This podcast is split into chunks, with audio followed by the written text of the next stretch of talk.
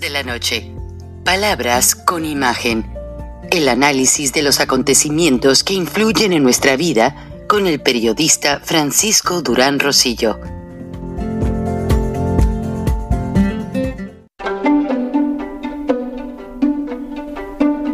Frank Durán Rosillo eh, te saluda y los saluda a todos ustedes, su amiga María Celeste Raraz, para invitarlos a que se suscriban a mi canal de YouTube María Celeste Raraz, tal como mi nombre, donde les informo todas las semanas eh, sobre entrevistas que tienen un tema que ayuda a mejorarnos como personas y de paso son interesantes. Las pueden encontrar en mi canal de YouTube, así que los espero. Y se suscriben gratis. En la cena principal en Palacio Nacional, el platillo no fue ese gran pescado que sirvieron con una receta mexicana. Fue que al empresario Alfonso Romo se acercó a platicar con Alejandro Mallorcas. Una plática muy seria, muy arrinconada, muy entretenida, y ya había habido algunas situaciones muy cuestionadas sobre el empresario polémico que salió del gabinete, pero a la vez no se retiró. Él prometió a Mallorcas ayudar en cierta manera, pero como es en la política, los políticos nunca dan la cara.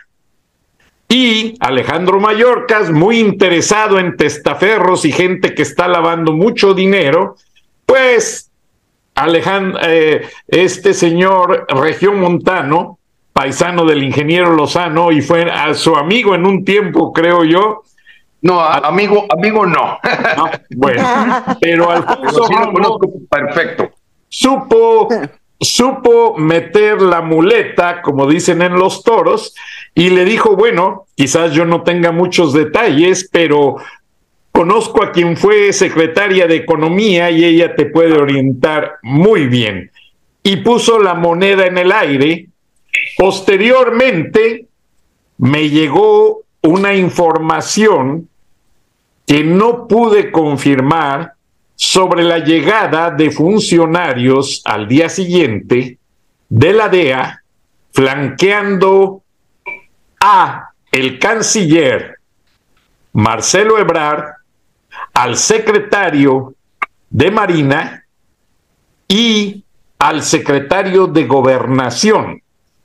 A la reunión quiso entrar el hijo mayor de Andrés Manuel, porque los funcionarios norteamericanos traían unas carpetas muy gruesas. Entraron a la reunión privada, no lo dejaron participar ni entrar. Algo se habló. Tampoco fue invitado Luis Crescencio Sandoval. Y parece ser que la moneda de cambio es Ramón y el fiscal general de la Nación, Gertz Manero, quien ya tiene confirmados la compra de apartamentos en España, en la Gran Manzana y en otro país que me pidieron no mencionar, y una gran cadena de sobornos y lavado de dinero junto con las mafias del Chapito y del cartel Jalisco Nueva Generación. Y curiosamente, los últimos dos detenidos por México, que sí fue por la DEA, honestamente no podemos ocultarlo, no tenían ni carpeta de investigación en la Fiscalía General de la Nación. Estados Unidos ya movió las piezas del ajedrez ya tiene flanqueados al rey y a la reina, interprétenlo como quieran. Los alfiles, los peones, las torres, los caballos están doblados. Y Estados Unidos hizo firmar a López un documento que conoce mejor el ingeniero Lozano y que le pedimos que primero que nada abra con este tema. Bienvenidos a Viernes de Frena en Charlas de la Noche. Kenia, Valeria, Ingeniero Lozano. Hay mucho que comentar. Adelante, ingeniero. Hoy pedimos a las damas que estén después comentando lo que nos vas a decir. Sí, con gusto, Frank. Eh, un saludo a Kenia, a Valeria, a ti, Frank, a toda la audiencia. Y bueno, lo que, lo que se veía como un rumor que se filtró en las redes sociales respecto a, a esa reunión, eh, pues verdaderamente delicada, muy, muy, muy eh, fuerte, sí se veía la mano de gente de Marcelo Ebrar. Hay que, hay que decir las cosas como son, porque decían que se había coronado con éxito en esta reunión trilateral o décima cumbre de las Américas. Y me pareció que pues eso ya traía ya traía eh, dardos envenenados eh, en los que probablemente al estar contra la pared pues hubo de soltar esta información en las que evidentemente la euforia mostrada eh, por López y por la señora de López también eh, pues rayaba en lo ridículo, rayó completamente en la vergüenza nacional, el comportamiento no obedecía absolutamente a ningún protocolo, ellos utilizaron la presencia de Biden y de el señor Trudeau, pues realmente como un posicionamiento propagandístico de que pueden alternar con ese nivel de gentes. Pero cuando tú ves las, las caras de Biden, ves la cara de la esposa de Biden, la esposa de Justin Trudeau, que es el que menos podía fingir lo que sentía de las peroratas que aventaba López, pues hablaba de que verdaderamente estaban jugando un juego diplomático mientras estaban dando debajo de la mesa los verdaderos acuerdos y sobre todo el, el famoso esto no es nada personal, esto es un asunto de negocios. Déjenme platicar algunas cosas importantes que ya han venido sintetizando esta, esta cumbre. Eh, bueno, descartemos y no dediquemos mucho tiempo a Madame, ahora la conocen como Madame Fentanilo, la señora Betty Gutiérrez. La señora Fentanilo, pues en esa euforia de agarrar, abrazar, pues parecía la servidumbre del Palacio Nacional eh, eh, totalmente entusiasmada de estar junto a ese nivel de gentes. Eh, la veías completamente fuera de, su, eh, en comportamientos que en cada momento se fueron filtrando como de mucha camaradería, pero muy hipócrita, muy cínico, muy de payaso, nivel payaso realmente. Eh, yo creo que batallaron con ella y todavía se deben de estar riendo la señora de Trudeau y la, la señora Biden. Por el lado de, de López, bueno, vimos lo mismo de siempre, la repetición de su monólogo, que se convirtió también en una nota internacional, toda vez que tomó 28 minutos en eso que casi convirtió en una mini mañanera, como le llaman algunos editorialistas, eh, que critican muy bien, pero a la hora de la acción no hacen nada. Eh, todavía no entiendo ese tipo de, de gente que son actores sociales, que son voces de la sociedad mexicana, que no llegan más allá de la crítica y la denuncia y no pasan de ahí. Eh, bueno, pues sí, efectivamente López aventó su doctrina castrochavista, casi se sentía Simón Bolívar, estaba fuera de sus cabales, volteaban a verse Biden y Trudeau eh, eh, diciendo, bueno, este, este, señor qué está diciendo. O sea, empezó a hablar hasta de las narcoseries, de cómo se ha hecho una apología del heroísmo que tienen los, los narcos, y que eh, finalmente terminó en el oficio que lo ha formado toda su vida. El de pedinche, el de poner la mano, el de hablar de que hay un desdén. Desdén hay que entenderlo como sinónimo de desprecio. Yo nunca he sentido un desprecio de los Estados Unidos o Canadá hacia México. No sé a qué se refiere, después de recibir tantos migrantes y darle verdaderamente posibilidad de supervivencia a tantos mexicanos, me parece una palabra totalmente fuera de lugar hablar de que ellos han sentido un desprecio. Lo ha sentido él, porque pues yo creo que una persona que, para empezar, se reía al bajar del avión Biden y decía, ¿de qué te ríes si no entienden ni de lo que están hablando? Ahí tenía que andar haciendo medio de traductor eh, eh pues ya me imagino en una forma totalmente entrecortada. Pero el punto es que eh, Biden y, Justin Trudeau era bastante evidente que se habían puesto de acuerdo qué temas le iba a, a empujar Biden y qué temas iba a empujar Trump, aunque sean de interés mutuo. Uno de ellos fue claro que Justin Trudeau se fue directamente con el tema de las energías renovables, las energías sustentables, las energías alternativas y que verdaderamente la posición de los inversores en esa materia pues se ha visto muy descalificada y completamente fuera de un eco de la parte mexicana. Y en el caso de, de Biden, pues él, él era Mr. Vaya, era muy claro su, su, su tema. El tema era pues el fentanilo, el tema de la migración y sin duda el tema de, de, del TEMEC, pero en general. O sea, se supieron dividir los temas y López a lo que se dedicó fue a pedir dinero, a hablar de que había un olvido. Caray, ¿cuál? Un abandono. Esas fueron las tres palabras, abandono, olvido y desdén, esperando que le entreguen catch. Ese es el resumen de, la perorata de, de, López. Y bueno, pues caló hondo porque le respondieron muy, muy fuerte. Biden le respondió que había decenas de miles de millones de dólares en derrama, en inversiones, en apoyos, y con guante blanco le dijo que lo felicitaba por la forma en que ha defendido las instituciones democráticas. Suena totalmente pues a un sarcasmo que se atrevió Biden en plena mesa a aventárselo enfrente mientras se sacaba las lagañas el señor eh, Adán Augusto López, que verdaderamente no tenía sentido tenerlo sentado ahí, o sea, era, como eh, un, un, florero ahí. Bueno, varios de ellos, ¿no? Eh, eran verdaderamente floreros que yo creo que no entendían ni de lo que se estaba hablando eh, y que simplemente pues estaban ahí acogiendo y arropando a López. Pero Biden fue muy claro. De inmediato le dijo, no, no, no se haga tarugo. Le entregamos decenas de miles de millones de dólares. El hemisferio se ha visto muy apoyado por los esfuerzos que ha hecho Estados Unidos para para que haya progreso, para que haya desarrollo. Y, indudablemente no se puede hablar de que los, y habló de los últimos 15 años. O sea, él no se refirió a la gestión demócrata, se, se refirió también a la gestión republicana.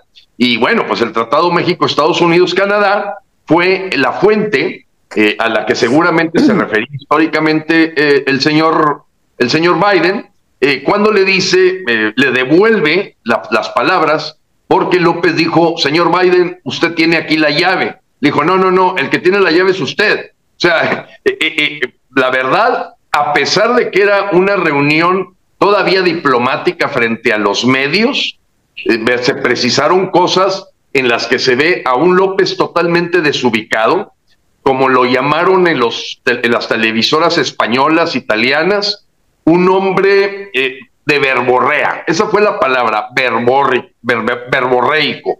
Es un hombre que avienta verborrea, verborrea, pero que no trae una estructura mental clara de qué es lo que busca, más allá de una propaganda y de que yo me tuteo y me codeo ahí con esta gente, que, es lo que pues, verdaderamente se ve, eh, eh, hasta, hasta parece una sobreactuación.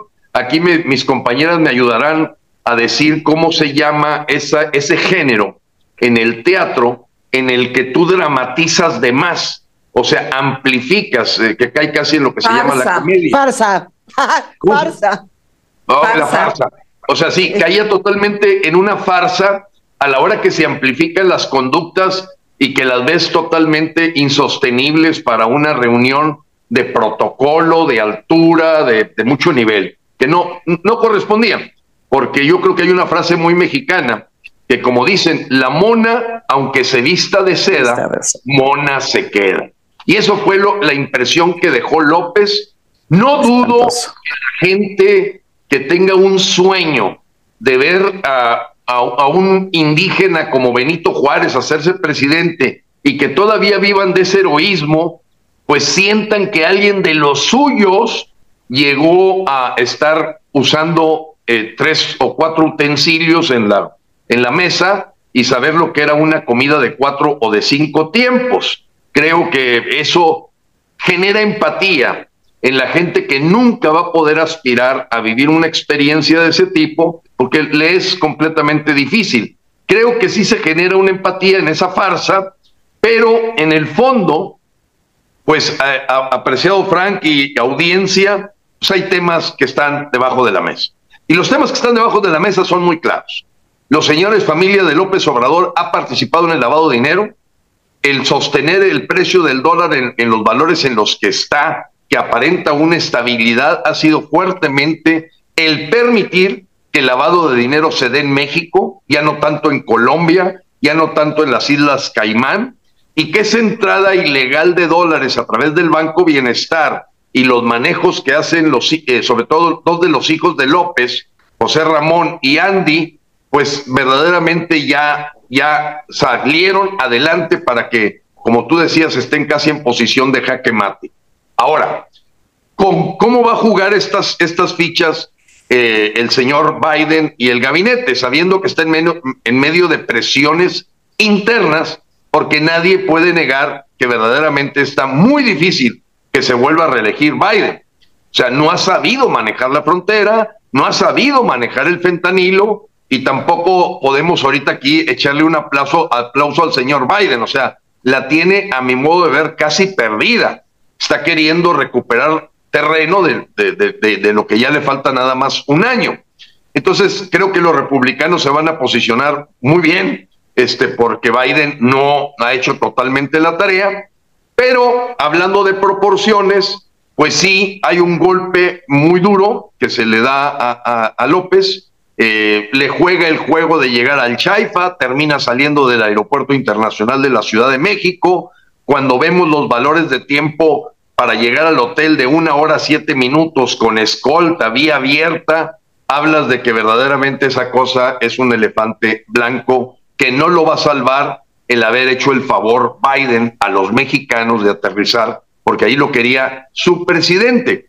Entonces, el tema de fondo es que va a haber, a mi modo de ver, capturas importantes y van a estar contra la pared en el propio Luis Crescencio Sandoval, con este solapamiento del general Cienfuegos, la no presencia de Alejandro Gers Manero huele totalmente a que dijeron, ese sí, ni siquiera tiene que estar en la mesa, porque esa explicación que dio Ebrard de, oye, fíjate que es que se nos pasó y andábamos, andábamos muy ocupados. No, no, no, no, no, no. Ese señor está ya completamente señalado de que no ha hecho nada como fiscal general de la República y que creo que ese sí ya está totalmente en la picota. Ahora, la negociación en qué puede haber consistido o si ya se llegó a una conclusión. Yo pienso que no. Lo va a utilizar como herramienta Biden, lo va a utilizar como herramienta el gabinete, sin duda el Pentágono, la DEA, el FBI, de que tienen, si Trump había dicho que nunca había visto a alguien que se doblara tan fácil, no, ahora lo tienen dobladísimo a López. Eh, eh, el López que dejaron aquí es, es verdaderamente un trapo. Eh, y por eso el atrevimiento en las, en las entrevistas de Fox News de generales retirados del ejército de los Estados Unidos que dicen realmente López no está manejando el país. Él es un mouthpiece, es una vocero de los cárteles. O sea, si lo está diciendo una persona como Doc McGregor, eh, pues esto ya, ya, ya pinta que está muy claro el narcogobierno que se tiene, lo tiene claro y lo va a utilizar eh, eh, a, sus intereses Estados Unidos y aquí los que llevamos el peso del asunto pues somos nosotros. Somos nosotros los mexicanos porque Estados Unidos va a llegar hasta donde le conviene y va a jugar con las fichas como le conviene. No necesariamente se me hace muy iluso pensar que Estados Unidos, cuando va a tomar sus decisiones de cómo actuar, va a decir, ay, tengo que pensar en lo que Kenia Gascón y Valeria Palmer y toda la gente de Frena están buscando defender a México y hay que cuidarlos. No, no, hay prioridades y para ellos autosuficiencia energética, seguridad nacional, intereses económicos y de ahí a jugar con todas esos esas cartas que hoy tienen y que simplemente mostraron, creo que no las pusieron, me refiero a jugar ya, hacer la jugada. No, le dijeron, mira, tenemos aquí estos haces, tenemos aquí estos comodines para jugar con ellos y de una vez te decimos, cuidado y vuelvas a decir que quiten la estatua de la libertad cuidado y vuelvas a decir que no te gustan los moditos de Biden, cuidado y esto, cuidado y lo otro. Entonces, la cartilla fue leída y entonces entienden las payasadas eh, que hicieron en abrazar en una forma pues, totalmente fuera de protocolo. Eh, no es el comportamiento de un, de un primer, digo, de un hombre de Estado, eh, esos, esas conductas payasescas completamente. Y bueno, rayó en una farsa. Eh, no, hay otro punto que me gustaría con ese cerrar el comentario, que el silencio de los inocentes fue brutal. ¿A qué me refiero, Frank? ¿A qué me refiero, Kenia, Valeria, que ya algo me han escuchado? Porque estuvimos juntos en la protesta en las embajadas. Ni la Cámara de Empresarios, llámese Coparmex, Canaco, Concamín, Caín, eh, Canacintra, ni los partidos políticos de oposición, ni los líderes sociales o actores importantes dejaron y aprovecharon la visita de Joe Biden y de Justin Trudeau. Al contrario, trataron de acallar, marginar, esconder la voz que se atrevió a dar frena, eh, de dejarle puntos concretos muy importantes al señor Trudeau y al señor Biden de con quién están tratando. Claro que lo saben, pero era enfatizarlo de que nosotros los mexicanos lo tenemos también muy claro, que habemos mexicanos que sí sabemos cómo está dándose el real juego, y ese silencio de los corderos, de los inocentes o de los lobos que tienen una gran cola que les pisen, sí deja en una situación de indefensión muy importante a México. Eh, y veía por ahí, no me acuerdo si Salvador García Soto, un editorialista, escribía que evidentemente, pues López, a pesar de toda su perversidad, ha sabido capitalizar esta gran cola que les pisen que tienen los políticos de oposición, convirtiéndolos finalmente en corderos al matadero que realmente se van ya acostumbrando a recibir migajas y limosnas. Es decir, imagínate la gente en Estados Unidos y la gente en Canadá sin escuchar una sola voz de los llamados congressman de puntos de vista, de opiniones. Cuando tú en los noticieros de Canadá, de Estados Unidos, etcétera, lo primero que escuchas es la contraparte o la otra versión, la que tiene el congressman, la que tiene el senador, la que tiene el diputado. Aquí, tú lo has dicho, Frank, parece ser que ninguno sirve para nada. Nadie, absolutamente nadie de los diputados y senadores dirigieron un mensaje aprovechando y capitalizando la atención que en forma natural se da cuando tú estás en un lugar. Estás ahí en ese lugar. Y en ese lugar estuvo el señor presidente de los Estados Unidos de México, eh, americanos, presidente de Estados Unidos de América, y estaba el primer ministro de Canadá. Y eso, cuando yo escucho a un tipo como Narco Cortés del PAN decir que no fue bien aprovechada las visitas para dejar acuerdos, y tú cuando abriste la boca, ¿cuándo la abrió? Exacto.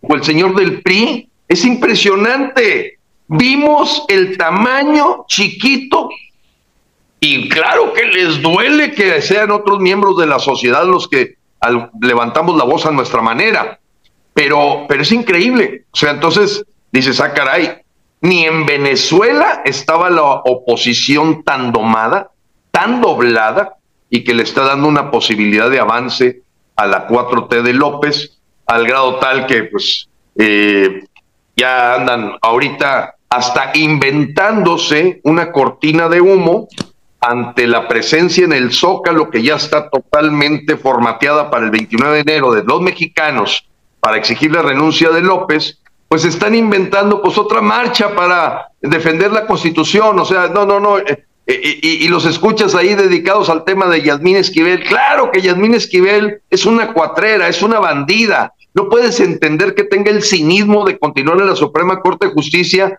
toda vez que la UNAM ya dijo esto fue un robo, es un plagio. O sea, ya no hay duda, la señora, pero no se atrevió la UNAM a quitarle el título y ahora se lo avienta la Secretaría de Educación. No, no, no, estamos viviendo el mundo bizarro en donde esos entretelones son en los que se desgasta la oposición y no hay el tema de ir directamente a la yugular, más allá que ver el llevar a una catarsis colectiva a la gente como para hacerle creer que hay oposición, eh, eh, yendo a marchar a lo mejor a la Avenida Reforma. De veras, no, eh, es decepcionante, Frank. Sí, así es. a terminar dando un mensaje desesperanzador, pero yo me vine, vaya, termina todo esto, veo lo que está pasando y, y caray, este, somos, parece ser, una voz en el desierto. No, ingeniero Lozano, perdón, antes de pasar con Kenia y con Valeria, que apreciamos mucho su presencia y el gran esfuerzo. Este esfuerzo de frena no se queda como voz en el desierto. Al contrario, ganaron mucha atención a nivel mundial.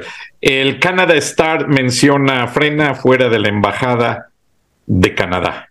Al final vamos a ver los videos, vamos a ver el mensaje en francés, y de, de, Kenny, el mensaje de Valeria y todo, para que la audiencia tenga un contexto. Solo antes de pasar con ellas, deseo agregar que Benito Juárez aprendió hablar inglés para reunirse con su homólogo Lincoln, Abraham Lincoln, y se reunieron precisamente en El Paso, Texas, y Benito Juárez tuvo una retórica tan importante que impresionó a Lincoln y Lincoln regresó el territorio del chamizal a México.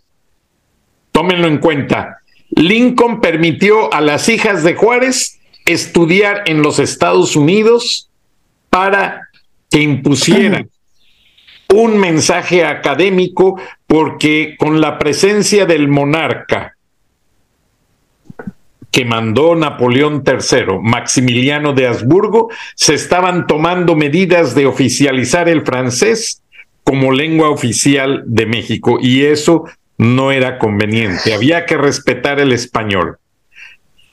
Además, Ramón, perdón, Andrés López, junto con Luis Crescencio Sandoval, ante la incertidumbre de lo que pasó ayer o anteayer, trataron de alertar a Ramón Rolex López Beltrán de que mejor se regresara a México con su esposa y la DEA no lo permitió.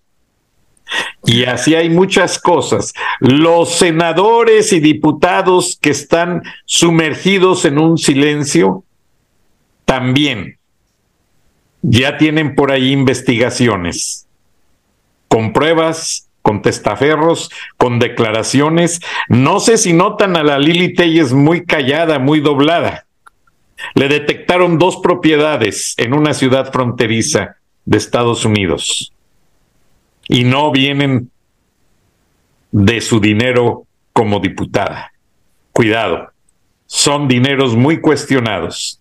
Y si empezamos la línea, cuidado, México se queda sin Congreso y sin Senado de la República.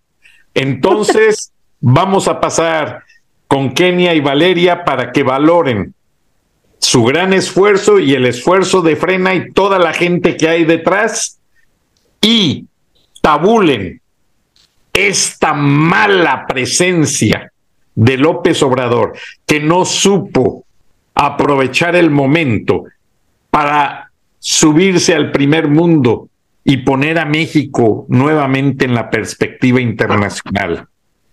Lo puso en un papel vergonzoso y va a seguir con sus estupideces pese a que firmó ya ese documento. Pero ya hay monedas de cambio en el aire y muchas. Y ya Estados Unidos no se va a tocar el corazón.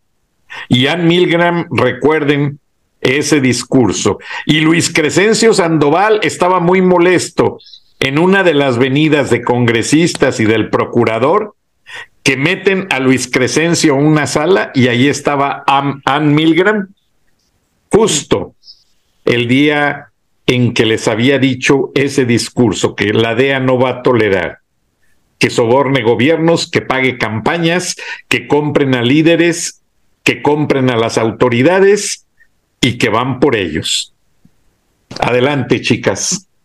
Pues mira, yo creo que el precio que tuvo que pagar López para llegar al poder fue muy alto. Y si no hubiera pagado ese precio, simplemente no hubiera llegado a la presidencia. Ese es el drama. Es casi un personaje shakespeariano, López. Yo, de hecho, le hice, le hice un poema shakespeariano porque me parece un personaje shakespeariano. Es un hombre que tuvo que pagar el precio de aliarse al castrochavismo para que lo auspiciaran, para que le pasaran casi casi su método para llegar como dictador y que lo fueran guiando, porque ya lo hemos repetido varias veces, inclusive sus mañaneras, pues son dictadas por un asesor castrochavista y él usa apuntador. Nada de lo que sale de su boca ni siquiera son ideas propias, aunque mucha gente diga es que él es un rencoroso, no, en realidad le dictan las mañaneras, por eso habla tan lento, porque ni siquiera ha aprendido a usar bien el apuntador, esa es una de sus características. Y se tuvo que aliar, pues ya todos lo sabemos, pues con, con el crimen organizado.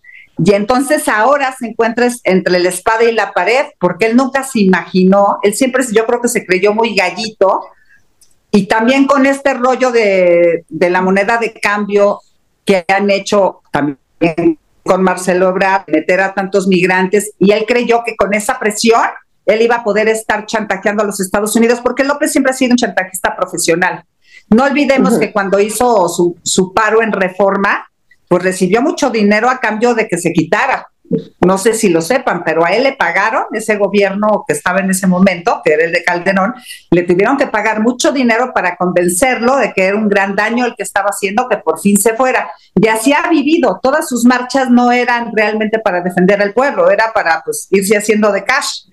Y ahora, pues encuentra entre la espada y la pared, porque efectivamente Estados Unidos lo está presionando y le está diciendo, mira, o sea, te estás entre la nación más importante del mundo, güey y nada de que nos vas a poner aquí, este, que ya te regalaste el espacio aéreo a los rusos, ¿qué te pasa? O sea, es esto, casi casi invadimos México. O sea, a, los propios mexicanos nos ha puesto en un gran riesgo este señor, porque cualquier nación pues reacciona y hacen una guerra tipo Ucrania aquí, o sea, nos está poniendo en un alto riesgo al comportarse de esa manera y la verdad es que López yo creo que fue muy ingenuo al creer que podía tratar con gente tan peligrosa y que todo iba a salir de maravilla y, que no iba a estar en la situación que se encuentra hoy.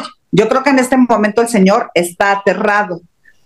Sin embargo, la situación está complicada porque paralelamente no solo él está aterrado, sino que también tenemos una oposición aterrada. Desgraciadamente, por lo que yo he podido averiguar, porque ya se los había comentado yo, eh, ahora que, que apostamos porque nos dimos cuenta en frena de que aunque no nos entienda esa ciudadanía que está aparentemente con esa oposición a modo, no estén entendiendo nuestro punto de vista porque nunca en su vida han vivido una dictadura y nunca en su vida han vivido el peligro del comunismo, no nos entienden, optamos por acercarnos a ellos y decir, ok, no importa, aunque no nos entiendan, vamos a unirnos. Pero yo tristemente he comprobado, estoy en tres grupos de esos que les denomino yo los rosas, Estoy en esos tres grupos y en los tres grupos se ve esa tendencia que dice Gilberto, que en realidad no quieren hacer ruido, no quieren que se comente nada anti López, hacen memes así simpáticos, inocentones, eh, dicen, por ejemplo, no, ya nunca se va a levantar. O sea, su frase de ahorita es, en el 24 se va, en el 24 se va. Y pues yo les reitero, en el 24 no se va, no un dictador no se va. Un dictador no se va a menos que se le saque y, mientras se le saque cuanto antes mejor, porque si no se ve en el 24, si no se ve en el 24, digo, si no se va ahora, menos en el 24, lo está diciendo al revés. Y entonces eso es lo que está pasando, porque lo triste es no que esos políticos estén tratando de manipular, sino que la ciudadanía se está dejando manipular. ¿Tú cómo lo ves, Valeria? Estás en lo correcto, Kenny. Están muy manipulados, están muy... Em, ya no sé si decirle inocentes o en la ignorancia o en el desinterés o en... En el confort. En el confort, en el vamos a esperar a ver qué pasa, ¿no? O sea, pero pues ¿cómo vas a esperar a ver qué pasa si ya lo está, si ya está pasando, ¿no? O sea, o hasta el rollo de que dicen que lo hagan otros.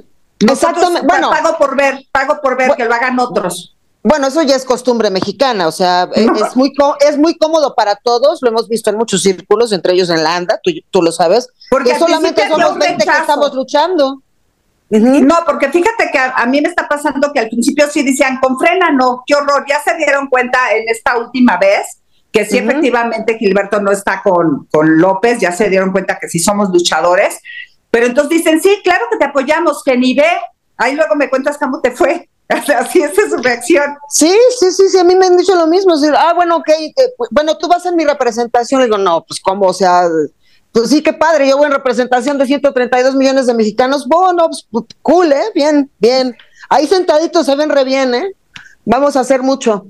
Pero este, pero, o sea, regresando a los senadores, y o sea, en silencio, en pausa, Claro, pues todos tienen cola que les pisen, ¿verdad? Obviamente no pueden abrir de más la boca porque entonces ahí sí la DEA también van sobre ellos, sobre los otros y porque es una cadenita, ¿no? Porque no hay, aquí no, ahora sí que, que tira el primero que, ¿cómo es que tira piedra el primero que no tenga culpa? No, pues aquí tienen todos culpa. O sea, imposible, ¿no? Entonces, sí, porque también está la cosa rara de que Felipe pues ya se fue a España también y ya calladito, antes estaba muy activo en las redes sociales, ya publica lo menos posible. Sí están en una actitud que no saben cómo actuar, están así como, híjole, hasta que no den órdenes, casi, casi. Sí.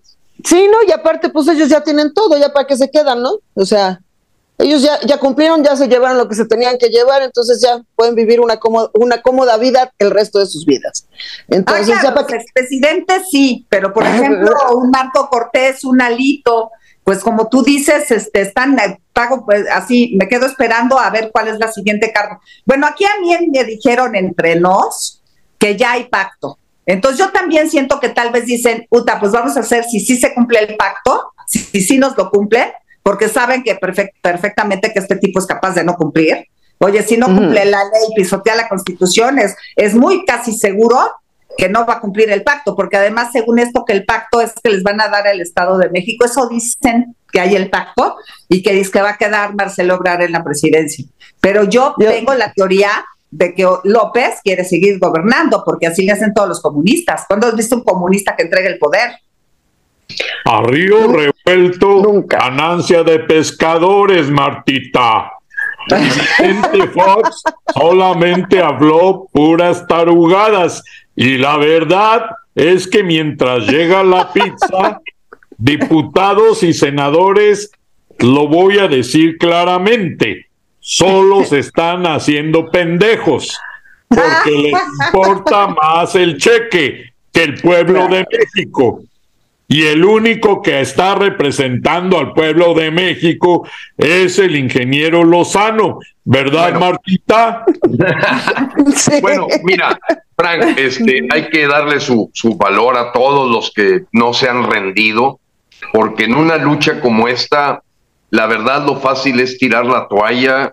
Eh, es, es cierto lo que hace unos momentos dijo Valeria de, de, de que pues, mucha gente te dice, Gilberto, no dejes de echarle ganas. Gilberto, te apoyamos. Oye, Gilberto, no te vayas a rendir. No, no nos vamos a rendir. O sea, se conjuga el verbo en singular y no en plural.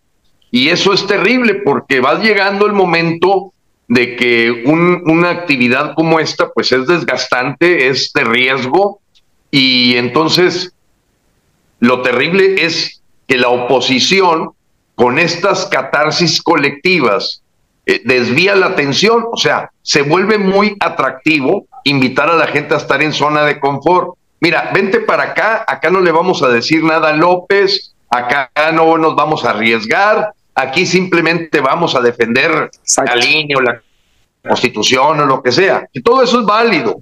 Nadie, nadie desprecia, eh, eh, creo que esas frases de, de Joe Biden de felicitar a López eh, por su apoyo a las instituciones democráticas fue el sarcasmo más elegante que he escuchado, este, porque pues, se estaban riendo todas, todo el, gabinete que lo acompañó, se estaban riendo. No hace ni una semana estaban diciendo que estaban sumamente preocupados del golpe que se ha dado a la institución electoral. Ahorita en el Human Rights Watch acaban de sacar una nota este, hablando de que ahora con la militarización del metro, no, esto ya, ya, ya cayó completamente en un, en un estado de sitio. Total, Eh, total. Déjenme leerles aquí una parte porque creo que es importante. Este reporte salió el día de hoy, acaba de salir ahorita, eh, donde alerta Human Rights Watch por estrategia fallida de militarización de AMLO. Y, y- y nos, y, y bueno, identifican, explican perfectamente por qué se están atreviendo a decir que es una estrategia fallida, eh, pero pues la parte, digamos, eh, oscura que se tiene que leer entre líneas es que parece que esa militarización pues sirve para una dictadura. Lo que menos le interesa es disminuir el crimen. Lo que menos le interesa es, imagínate, eh, llevas ocho choques, llevas ocho tragedias, llevas ocho siniestros en el metro y se te ocurre meter 25 mil guardias eh, bolivarianos ahí, yo creo que a sacar a los accidentados o ayudarle a la gente a evacuar. No, no, nadie lo entiende. O sea, e- es, de lo más ridículo. Eh, Ahí te das cuenta que la Chainbaum no es capaz ni de manejar el metro. Se me hace tremendamente un- una fuera de su competencia ser capaz de manejar un transporte público como el metro para, para, Bueno, para sí. Y, y, y bueno, Frank, se anuncia, fíjate, es matar, como dicen, matar al mensajero. No, no, no, aquí lo que queremos es controlar cuando hay una tragedia. Pero eh, esta parte de, de militarización que sigue avanzando y que se convierte simplemente en tráfico para los críticos del sistema, pero que no llegan más allá de criticarlo, pues es la crónica de una dictadura anunciada. Ahora el metro lo van a tener controlado los militares. Y, y es preocupante, Frank, es preocupante, porque eh, pues te, vas a, te van acostumbrando como la rana que la van cocinando poco a poco y no te das cuenta que ellos siguen avanzando. Imagínate el transporte público de la Ciudad de México controlado por la Guardia, por militares. Y Así. hoy en el boletín de frena vamos a sacar ahí unos militares que acaban de asesinar a dos jóvenes en un retén de Jiménez, Chihuahua, Torreón. Este, los asesinaron y, y- y- y se coló un video en donde están diciendo, oye, los matamos y no traían nada. O sea, ¿y qué es esto? Matan a dos jóvenes. Bueno, uno se ve bastante malherido, se ven los, los disparos que dieron a la, a la camioneta porque sospecharon una falta de entrenamiento completo de la Guardia Nacional, matan a estos dos jóvenes y ellos mismos abren la puerta y dicen, oye, no traían nada estos muchachos. Entonces, eh, Frank, sí está preocupante y, y aquí la capacidad que debemos de tener los mexicanos es de brincar, pues sí, los temas de forma, de, de las ridiculeces, de las payasadas que vemos, para verdaderamente preocuparnos de que, pues bueno, eh, aunque no fuese el mismo, el mismo eh, López Obrador, el que continuara esta dictadura, pues iba a ser una dictadura de su partido, y, y entonces ahorita ya los ves ahí queriendo empujar a Dan Augusto y a Ebrard, porque pues la Chainbaum solita se ha venido este, descalificando, pero una oposición que ahorita lo que debería de estar anunciando es su candidato de alianza, Que empezara a estar placeándose el, el- el candidato, pero no, lo va- no van a enfrentar a Morena, ellos ya pactaron. Ya No pactaron poner a alguien de perdedor. Es más, yo creo que se deben de estar, se les debe estar dificultando, oye, ¿a quién le toca poner el candidato perdedor? ¿Al PRI o al PAN? No lo tiene. Yo me imagino al PRI muy vivo diciendo, ¿sabes qué? Pónganlo ustedes, para que va a perder, pónganlo ustedes ahí, pues metan a, no sé, a este o al otro. Yo creo que se deben de estar peleando de quién va a poner al candidato perde- perdedor a la presidencia de la famosa alianza.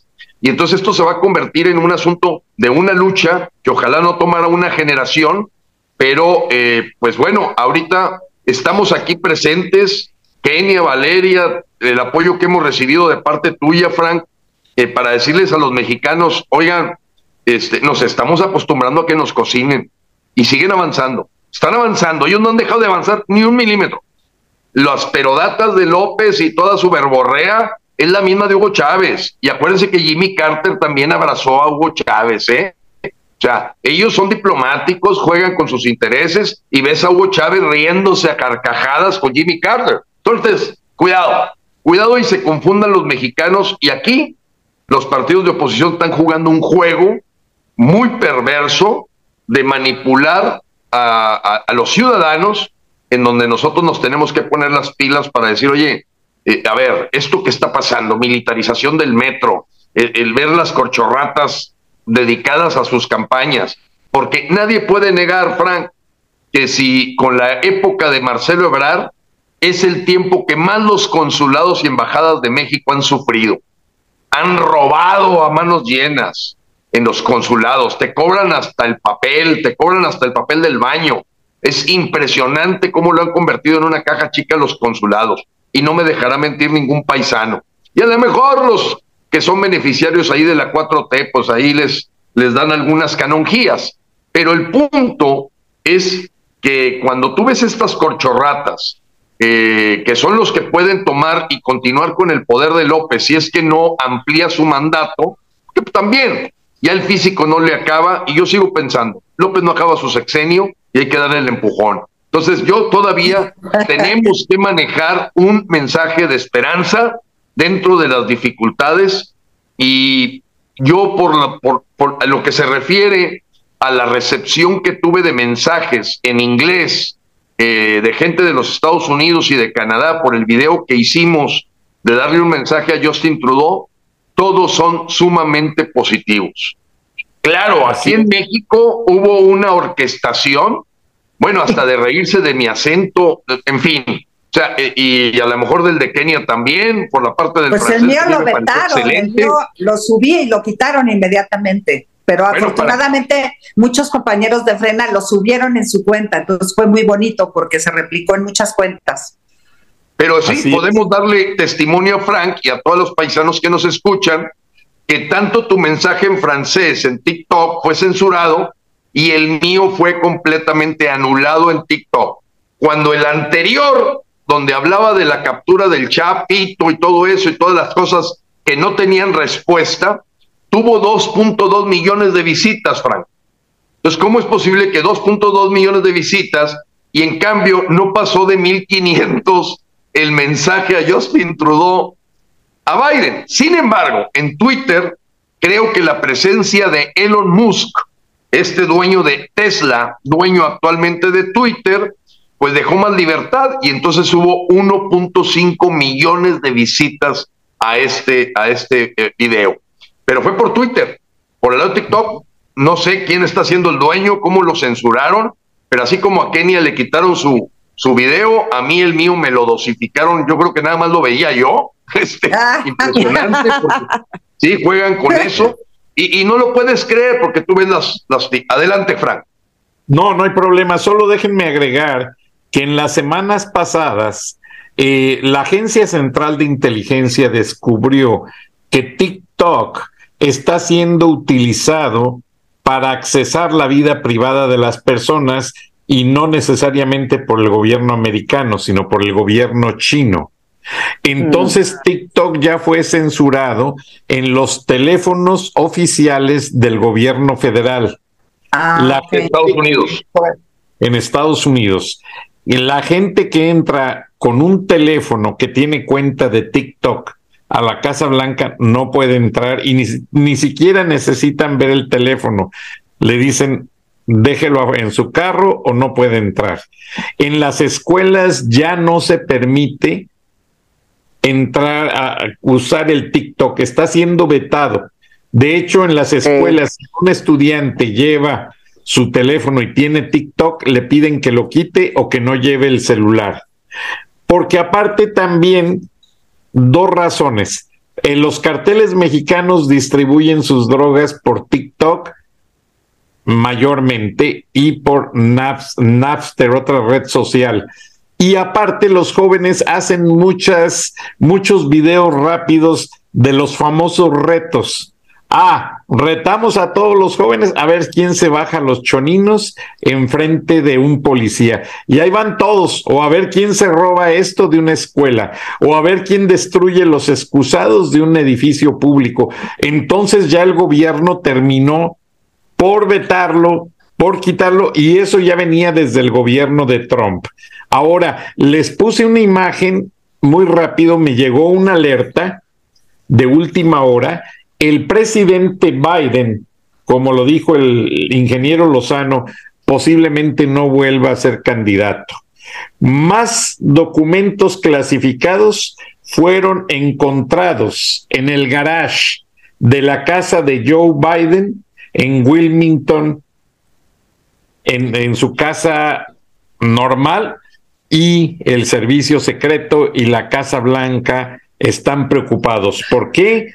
Porque los senadores y diputados republicanos están exigiendo con mucha autoridad que de la misma, o sea, de la misma manera con que investigaron los documentos de Donald Trump, sean investigados estos documentos de Biden.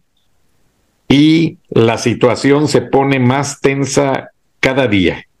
Ahora, al momento de que esto sucede, el Partido Demócrata, aunque tenga dos candidatos muy carismáticos, el gobernador de California y otro, pero ellos no tienen la experiencia, ni han probado que tienen la retórica de poner a López Obrador en su lugar. Y el único que sigue con sus 75 millones de votantes, que aunque la administración Biden lo odia y lo quiere ver en la cárcel, es Donald Trump. Donald Trump. Y mencionaste a Elon Musk, el nuevo dueño de, de, de Twitter, y este nuevo dueño de Twitter ya le permitió a Donald Trump tener nuevamente su cuenta. Entonces ya Donald Trump ya está bombardeando y ya, de hecho, un senador del el estado de Carolina del Norte, muy amigo de la embajador, ex embajadora de México, eh, eh, que realmente fue con quien negociaron muchas cosas por Marta parte Bárcena. Marta Bárcena Bárcena, no lleva ese, me corrigió el esposo. Ah, muy bien.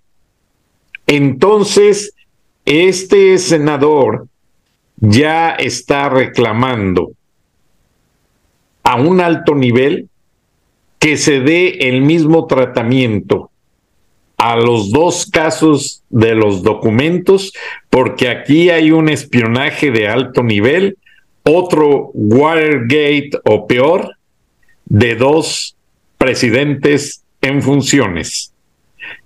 Y eso va a dar para mucho y se podría cambiar mucho la retórica de las elecciones en el 24 y eso va a seguir afectando mucho a México. Adelante, chicas, su opinión. Bueno, eh, eh, eh, antes, bueno, yo nada más quiero hacer un paréntesis. Yo no sé por qué se burlaron de tu acento, Gilberto, si el otro tarugo ni siquiera habla inglés, ¿no? Pero bueno. pero bueno, ok, sí que ridículo, pero bueno. Este, no, pues muy delicado lo que estás diciendo, Frank, muy delicado, porque si se viene otro Watergate, está durísimo. Durísimo, porque este, ya hablando de espionaje, pues tú sabes que el espionaje es muy, muy delicado, muy delicado.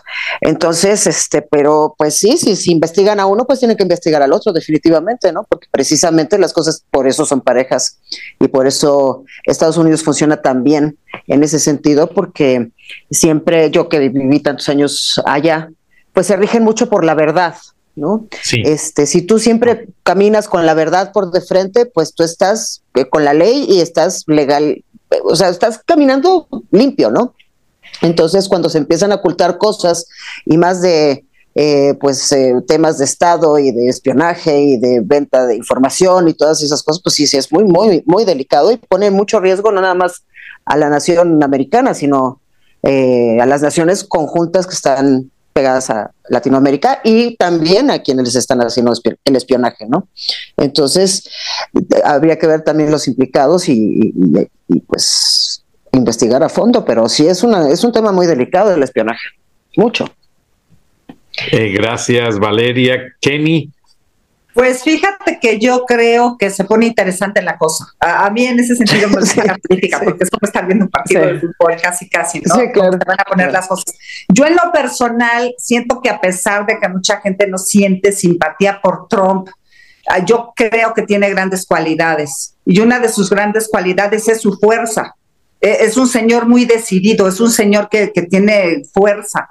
Eh, Biden tal vez es así como más delicado, más de que yo hago las cosas por debajo y no se va a saber, pero eso eh, de repente yo he sentido, perdón que lo diga con todo respeto porque pues no es mi país, pero yo siento que de repente Biden se muestra un poco débil y en ese sentido me parecería interesante si se empieza a fortalecer Trump, creo que podría defendernos un poco mejor del comunismo. Tal vez yo estoy equivocada, pero esa es mi opinión personal. Siento que Trump tiene más la capacidad de frenar el comunismo de frente que como lo está haciendo Biden. Biden siento que no le interesa tanto detener el comunismo. A Biden sí lo siento más casado con que, con que nos sigan llegando las naranjas y los duraznos y, y nos indemnicen porque por la inversión extranjera que le fuimos a meter a su país, este país, si López nos indemniza, ya no decimos nada, pero no están casados con defender a los mexicanos. Siento que, Trump, eh, por, por como el mundo, estaría más preparado para no permitir el comunismo en su frontera. Eh, tal vez me equivoco. ¿Tú qué opinas?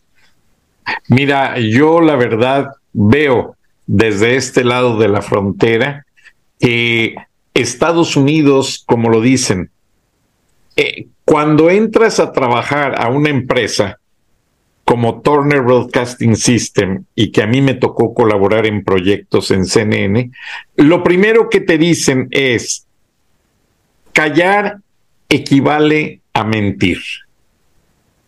Porque ellos tienen sus liabilities y tú firmas un disclosure con situaciones de que si malversas una noticia, olvídate, ellos lo penan tremendamente. La cadena CNN es muy rigurosa en cuanto a ese aspecto y hay productores con quienes me tocó trabajar mucho, Ted Rubinstein, David Martin, eh, eh, Michael Hessing, gente muy profesional que me decían, Frank, ven a darnos una mano. A mí me daba pena y yo les decía, bueno, ahí abajo tienes a CNN en español. Y me decían, con todo respeto, son chicanos. Ellos no han cubierto las noticias en México. Ellos no te dan la verdadera perspectiva de México. Y ya iba yo, con permiso de mi jefa y todo, a ayudar, pero me daba mucha pena, principalmente con Rolando Santos, que después lo hicieron director de CNN Chile y aprovechó para educarse el señor. O sea, se quitó lo chicano y eso se lo felicito mucho a Rolando. Pero eso que tiene que ver con lo que te pregunté de Trump y, Biden. Por no la relación. Porque la manera, la manera de interpretar las cosas, hay un contraste. Y en Estados Unidos, lo que se dice sobre la diversidad, precisamente a través de esta reunión, Biden-López Trudeau, es que cada quien manejó la situación como le convino. A los demócratas en Estados Unidos les dicen lefties, izquierdistas, porque sí son izquierdistas, la gran mayoría. Este senador que yo mencionaba de Carolina del Norte, Lindsey Graham, muy amigo de Marta Bárcena, es un senador muy instruido. Y por lo regular, los diputados y senadores republicanos son abogados de carrera muy experimentados. Ted Cruz, Marco Rubio, Lindsey Graham, mucha gente, incluso el nuevo que quedó como líder de la Cámara Baja en lugar de Nancy Pelosi. Y esto nos lleva. McCarthy se apellida, se apellida McCarthy. McCarthy. Y esto nos lleva a concluir, sí, ingeniero Lozano, gracias.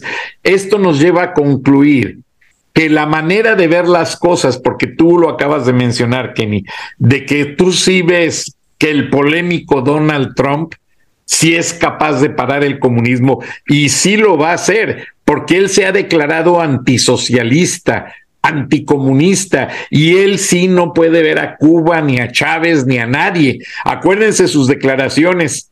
Le pidió al secretario de Defensa que alistara drones para ir a bombardear a los narcos a México.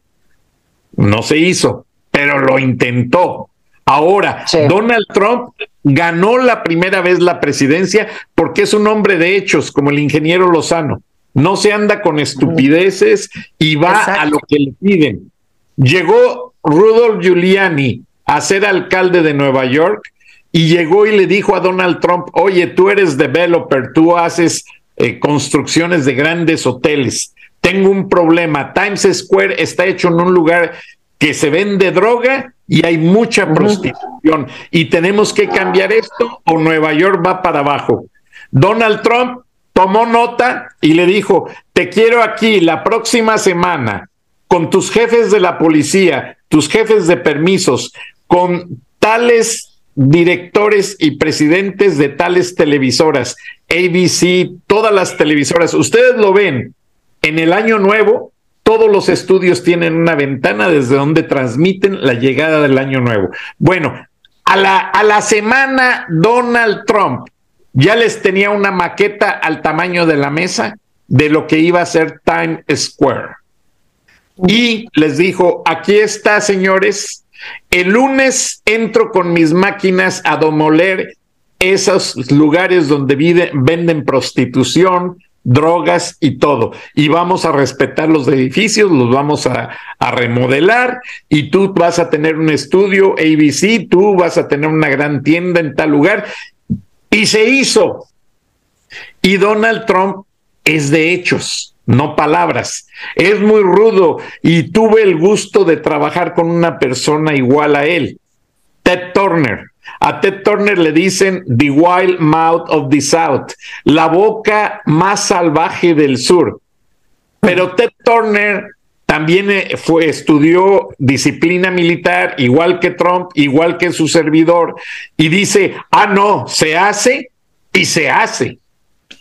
No andan con excusas. O sea, a mí mi padre me decía, oye hijo, es que tú tienes que ser con la educación de los alemanes. Y le decía yo, ¿cómo es, papá? Es que tú le dices a un alemán, ve y tráeme agua y te la trae. Exacto. Y actualmente le dices a un joven mexicano, tráeme agua, ay, ¿cuánto me vas a pagar? Estoy muy cansado, no tengo cubeta. ¿La quieres fría o caliente? Todas las excusas del mundo y nunca llegó el agua. Y el ingeniero eh, Lozano sabe porque lo platicamos. No, el, otro día, justo, justo, justo rápido, un, paréntesis, así le dijeron, oye, ¿me traes las tortillas? Oye, que le traiga las tortillas. Ah. O sea, sí, es que así es el mexicano. O sea, él no, él, le dan una orden y él le da la otra, al otro, al otro. Exacto, y, nadie, y nadie lo hace, exacto, sí, sí. Nadie. Pero fíjate, hablando de Trump, perdón que hago otro paréntesis, hablando de Trump, yo creo que Trump habría manejado mucho mejor esta situación que llevó a Biden a salirse de Afganistán. O sea, yo siento que Trump habría manejado esta situación de mejor manera. Eh, eh, al final, eh, siento que el mismo Trump sí, muy rudo y lo que quieras, pero tomó las decisiones que eran correctas para su país en ese momento, aunque nos hayan parecido duras a nosotros. Pero él pensó en Estados Unidos, no, no tenía por qué pensar en nosotros. Él dijo, tengo que regresar empresas a Estados Unidos porque hay mucho desempleo, porque hay mucha gente que necesita este tipo de trabajos en este momento y pues em, empezó a pensar cómo le hago para regresar empresas a Estados Unidos. Yo en lo personal dije, pues está haciendo lo correcto, aunque la gente se enoje, pero sí está tomando decisiones correctas. Y yo creo que los presidentes están para eso, no están para que digan, ay, qué lindo, ¿viste cómo sonrió? Ay, qué tierno. No, un presidente está para dar resultados.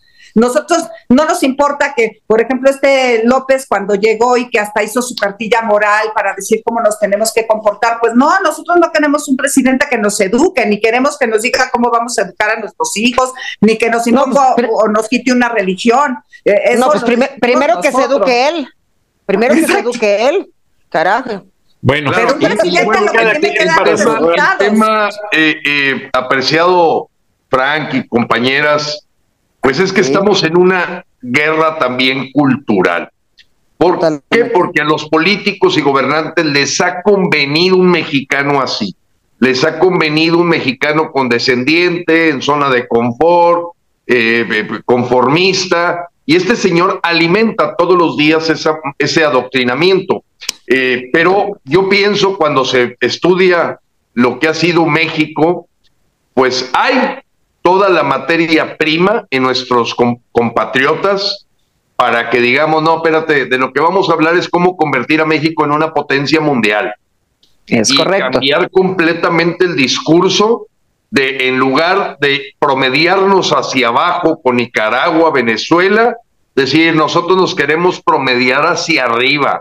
Hay el talento, hay la materia prima, hay los recursos, pero tenemos que quitarnos estos estorbos. Y no solamente me, me vaya, estoy hablando de Morena. En general, el sistema político mexicano tiene una podredumbre que para mí fue evidente En, en esta venida de Biden y de, y de Trudeau, de decir, oye, ¿dónde está el congressman? Eh, pues tipo los que mencionabas tú, Rubio, o Menéndez, o dónde está la Ana Salazar, no, no la que hace circo, porque es muy diferente el circo de una Lili Telles a decir, esto es circo, es, es, rollo y changoleón y, y, se pone a nivel de tandas, a, nivel de, de vamos, de, de mercado de abastos. No, no, no. La gente que con contenido habla y dices, oye, perdóname, pero el senador acaba de decir esto. Aquí no lo tenemos. No hay. No hay. Buscas al Bob Menéndez, buscas al Marco Rubio y, y hay, este, nada, terminas divirtiéndote con lo que todavía dice Diego Fernández de Ceballos, ya en estos años de, de chochencia, que pues a veces dices, oye, Porfirio Muñoz Ledo y Diego Fernández de Ceballos a su edad dicen cosas de más contenido que lo siento, 200 diputados de oposición. Lo sumas a todos y no sacas uno, no sacas uno.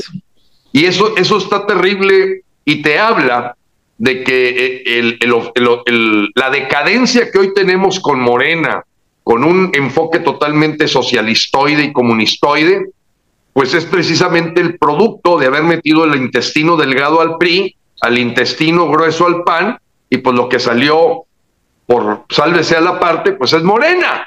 Entonces, estamos hablando. Entonces, no, no, es, no, no podemos aislar de que este es un problema sistémico en el que han sido cómplices, y a mí me encantó esa frase ahorita que acabas de decir, Frank, hay que usarla más. Eh, el callar también es cómplice, el callar este, también es... Totalmente. y vale a mentir.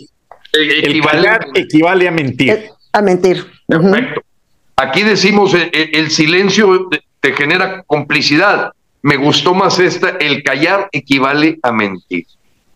Y te la dicen en te llevas de encuentro, te llevas de encuentro a todo San Lázaro, ¿eh? No dice nada. Nada. Nada.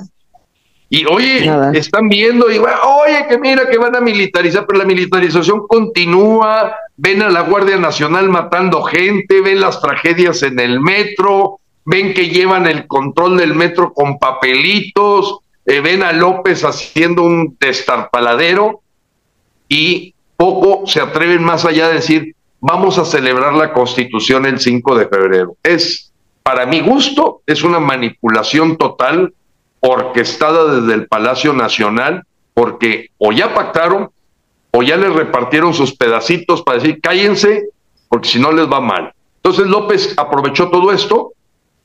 Hubo una entrevista con un editorialista que me pareció con seriedad, un señor creo que Salazar Peterson, eh, que estando en una entrevista menciona que le hace falta una narrativa a la oposición de pronunciarse, no solamente para decir López no es, qué es lo que sí es.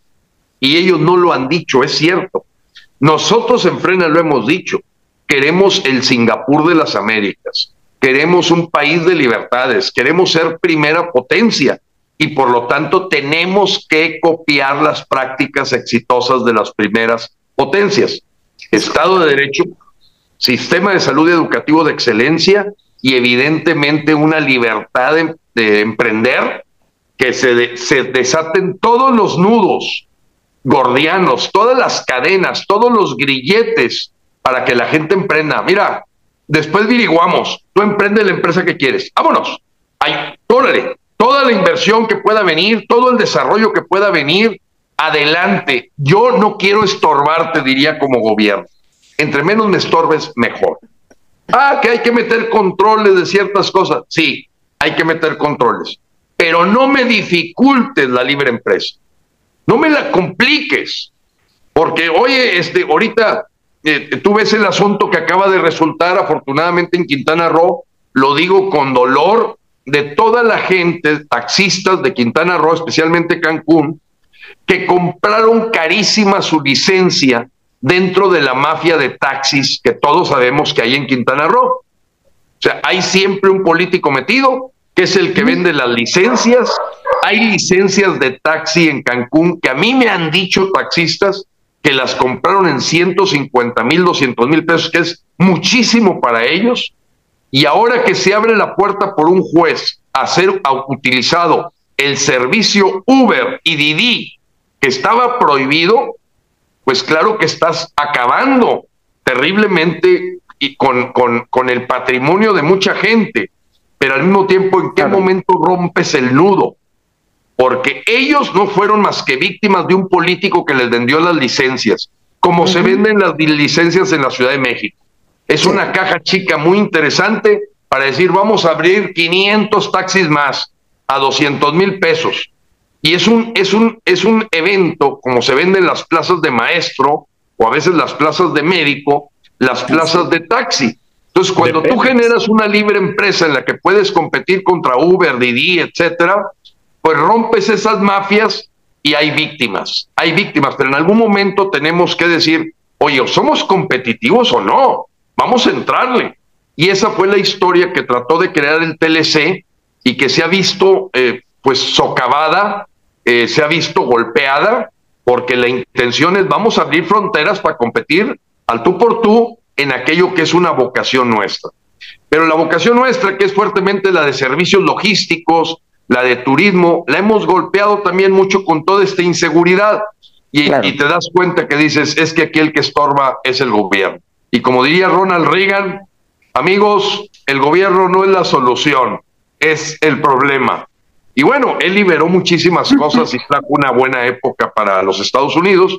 Y aquí nos estorban el PRI, el PAN, el PRD y sin duda la cereza del pastel, estos resentidos, rencorosos, eh, que se sienten que, que han sido explotados por generaciones y que ahora se liberan para decir la riqueza la vamos a repartir pero nunca hablan de cómo generarla.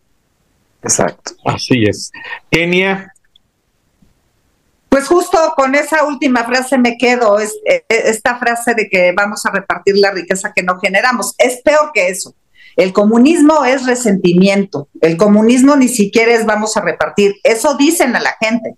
Pero el comunismo es nosotros fuimos como la oveja negra, no nos querían, estamos traumados, por fin llegamos al poder, no vamos a repartir nada, eso les vamos a decir, pero no, vamos a robar todo, no les vamos a dar nada y al contrario, a los que veíamos que tenían, los queremos ver miserables, en la miseria, con un solo par de zapatos y un plato de frijoles, eso es el comunismo, por eso es tan terrible, porque no solo es eh, querer repartir lo que no hay, porque efectivamente los comunistas no llegan a gobernar solo llegan a hacer propaganda y comprar votos. Eso es lo que llegan a hacer, que es lo que ha venido haciendo López desde que llegó. Y por eso a mí me parece absurdo cuando veo las, las redes sociales llenas de que se ponga a gobernar y ya llevan cuatro años diciendo que se ponga a gobernar, pues es obvio que no lo va a hacer, él solo vino a hacerse propaganda. Y además no solo vino a hacerse propaganda, vino a gastarse los ahorros de la nación que ya se gastó a, endeudar al país billonariamente, porque ya no se endeudó en billones, pero además y cada más dinero a sigue endeudando. ¿Mande? Y le pide más dinero a Biden. Sí, porque es un mentiroso en potencia. En realidad los comunistas solamente quieren robar todo el tiempo y, y destruir la democracia para no solo robar un sexenio, quieren robar eternamente. Si no ellos, su familia, porque además se creen emperadores. Por eso a mí se me hace muy raro lo de las corcholatas, porque casi todos los comunistas se quieren quedar a vida y si no se quedan hasta, hasta su muerte, pues dejan de heredero a sus hijos, ¿no? Porque se creen emperadores, es así. Así es. Pues nada, que el comunismo es venganza es venganza de todo ese resentimiento. Ah, yo no tuve, pues ahora tengo el poder de tener, ¿no? Ahora te hago miserable, lo que dice Kenny. Entonces, eh, de verdad es muy peligroso y la gente todavía sigue dormida y tiene que despertar porque en México no habíamos vivido un comunismo y todavía no se lo creen. Todavía viene el México bonito, el México limpio, el México medio ordenado este, ya la gente dice que medio manejando mejor y creen que estamos evolucionando, pero eso no es evolución, Evolución es tener buenos hospitales, que no falten los medicamentos, que los niños no se mueran de cáncer, que las mujeres tengan quimioterapias, que este, que, que caramba, que no roben. Caray, que no roben descaradamente, porque es que esto es un descaro terrible. Es un descaro terrible, o sea, es a manos llenas, es, ah, pues ahora voy, ah, por ejemplo, eh, tengo eh, pues, amigos en el Pedregal, están comprando en cash las casas en el Pedregal. Llegan, te tocan y te dicen, oiga, ¿no vende su casa? Los de Morena. O sea, y lo digo por, porque, porque lo he visto y lo escuché de gente que se lo han hecho. Que unos lo han vendido, otros no han vendido. Pero así llegan con los portafolios como los, como los narcos, como en las películas, Digo, porque si no van a decir que conozco narcos, ¿no? Ah. Este, eh, yo lo he visto en las películas y lo he actuado en las películas. Ah. pero, es, una realidad, así llegan con los portafolios llenos de dólares o de pesos, vete a saber, probablemente hasta de dólares, este, a comprar las propiedades en cash, porque en cash, pues para lavar dinero, pues digo, por favor. Entonces, eh, aparte de que es comunista el gobierno, es narcocomunista, que está peor aún, peor aún porque es una guerra terrible lo, lo, del narco. Entonces, acabar, o darle poder al narco y, y, después quitárselo, eso es muchísimo más peligroso. Y no lo está viendo la población. No lo está viendo. Bueno, y darle poder al ejército es igual de peligroso. ¿Cómo pues, les vas a quitar el poder que ya les diste? No, no, bueno. Y, la oposición cayó todos los regalos que se le ha dado a, los militares. ¿Cuándo has visto que se convoque una marcha de la oposición por porque le regalaron el life a los militares? O sea, todo, todo ese tiempo ha callado la oposición. No, y por eso este, yo quiero que la población se dé cuenta que esas marchas pues son manipuladas, porque realmente no marchan por un fin eh, definido. Ay, vamos a marchar por el INE. Bueno, ok, si vamos a defender el INE, pues nosotros también defendimos al INE y también lo defendemos pero caramba, ¿por qué, ¿por qué no marchan por lo que acabas de decir? ¿Por qué no marchan por los niños con cáncer?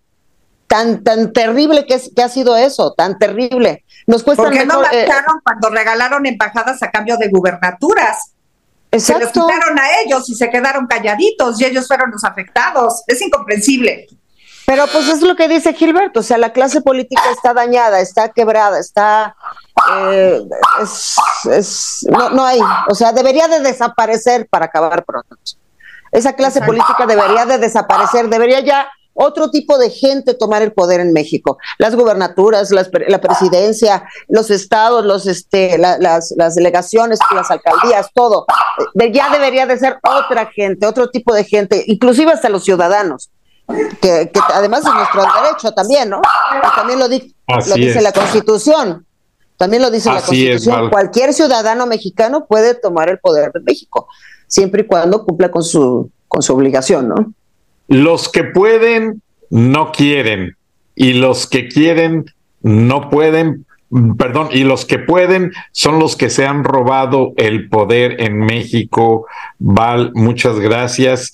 Ingeniero Lozano, eh, hicieron el intento de estar fuera de la embajada americana, la seguridad, pues realmente, pero si tuvieras enfrente al presidente Biden, que este medio en ocasiones nutre mucha información acá en Estados Unidos, ¿qué le dirías al presidente Biden?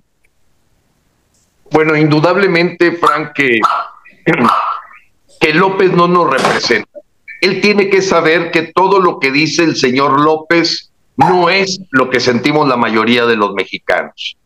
Es una minoría. La voz de él representa una minoría resentida. Entonces, primero tiene que ubicarse muy bien de que todo lo que escuche del señor López no representa a los mexicanos. Número dos, evidentemente sus amigos, la gente que lo rodea y sus eh, inspiraciones parten de países y de dictaduras en países que ha acabado con ellos. Entonces no puedes tener nada bueno de repetir un experimento que ha fracasado toda su historia. O sea, eh, la apuesta de López es una apuesta totalmente errónea y tiene consecuencias, energías sustentables, inversión extranjera, estatización, etcétera. Eso lo entendería. Y la tercera, evidentemente el golpe de que él responde por la vida de 100 mil ciudadanos americanos, pues, ¿qué le falta para llamarle terrorismo a lo que está ocurriendo en la forma en que se ha infiltrado el tráfico humano el tráfico de drogas, el tráfico, etcétera, que está impactando la seguridad nacional de los Estados Unidos.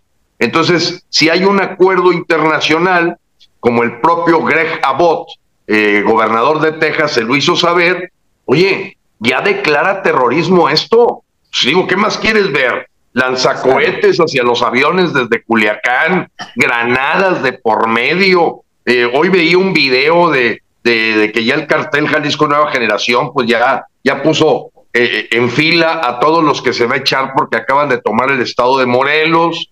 Igual estuvieron entregando de Reyes Magos, por cierto, este, en La Piedad, Michoacán. Entonces, eh, señor Biden, a ver, eh, usted tiene que entender que usted está mandatado y yo creo que por eso Biden no le veo futuro. Eh, no estoy hablando de que sea, porque mucha gente dice, oye, es que Biden es también castrochavista. No, no, espérame, espérame, no te confundas. Una cosa es tener una línea socialistoide y otra es ser castrochavista porque no ha tomado ninguna decisión para matar la libre empresa, no ha tomado ninguna decisión de estatización, no ha tomado decisiones que pudieran obedecer a una guía castrochavista. Entonces, cuidado, no se equivoque. Ahora hay gente que nos dice, oye, ustedes hasta parece que apoyan a Biden. Espérame, lo usamos, que es diferente. Y aquí, como socio comercial, como buen vecino, pues eso es lo que le estaríamos diciendo. eso no quiere decir que traigamos ahí una tendencia para elevar sus bonos. Le estamos hablando como presidente de los Estados Unidos y que como tal, pues sí, él puede contribuir a nuestra causa de saber que López no representa a los mexicanos, que López representa una minoría resentida y rencorosa que está obedeciendo a la inspiración de fracasos monumentales con un enfoque comunista y que evidentemente él tiene que nombrar terrorismo a lo que ha generado una guerra civil en México, producto del consumo que se tiene también en Estados Unidos. Y que él puede resolverlo, porque tiene el poder, los recursos y además el mandato constitucional. Gracias, ingeniero Lozano. Gracias, Kenia. Gracias, Vale. Valeria. estuvieron espectaculares porque todos tabularon esta visita en lo que significó para Estados Unidos y para México. Obviamente Estados Unidos toma sus resultados y los hace funcionar. México solamente los usa de un paño de relaciones públicas y luego los esconde o se o quizás ese documento lo usa hasta para otra cosa como el señor eh, tiene el intestino muy grueso eh, vamos a saber pero lo que sí queda seguro es que la relación bilateral tiene los contrastes de Trump con Greg Abbott y todos los gobernadores republicanos. Biden con sus lefties y que quiere resurgir como el ave fénix, pero no, ya no tiene la fuerza. Y acá en Estados Unidos la conclusión de los editorialistas fue, Biden regresa con las manos vacías y manchadas de narcosangre. Esa fue la conclusión de la visita de Biden a México. Entonces, nadie está viendo a Biden con los resultados que se esperaban de México. Porque llega el paso y desde el momento en que limpian las calles del Paso, Texas, de basura humana y de migrantes y los llevan a hoteles cercanos y llega Biden y ve una frontera controlada, limpia, sin problemas, óyeme, ¿qué pasó? Trump fue a la frontera y hasta los veía cómo se brincaban el muro y tomaban video y decisiones y Trump hacía declaraciones en vivo. ¿Qué está pasando? O sea, Estados Unidos tiene un problema grave y la frontera es ya la cortina de hierro del comunismo que vivieron las dos Alemanias después de la Segunda Guerra Mundial. Y la Guerra Fría, lo dijimos, ingeniero Lozano, no ha terminado. Se movió a México por culpa de López y se está calentando. Y es muy delicado. Muchas gracias, líder de Frena. Muchas gracias, activistas, Valeria Palmer, Kenia. Gracias. Dios los bendiga a todos y a toda la gente de Frena y a la perrita y a todos. Adiós. Y Dios los bendiga. Y yo se los dije en un programa con el ingeniero Lozano, todavía no estaban ustedes. Estados Unidos le tenía un regalo de Navidad a López. El regalo fue entregado a tiempo. Fue de Día de Reyes que los mexicanos lo celebramos más. Pero vienen cosas más serias, más fuertes, porque eso sí, sea demócrata o sea de republicano, Estados Unidos, nadie está por encima de la ley. Y la hegemonía de Estados Unidos es que ningún idiota se puede burlar de su autoridad. Gracias, buenas noches, buenos días, Dios los bendiga. Hasta entonces. Saludos a Frank Durán Rosillo eh, te saluda y los saluda a todos ustedes, su amiga María Celeste Raraz, para invitarlos a que se suscriban a mi canal de YouTube María Celeste Raraz, tal como mi nombre, donde les informo todas las semanas eh, sobre entrevistas que tienen un tema que ayuda a mejorarnos como personas y de paso son interesantes. Las pueden encontrar en mi canal de YouTube, así que los espero. Y se suscriben gratis.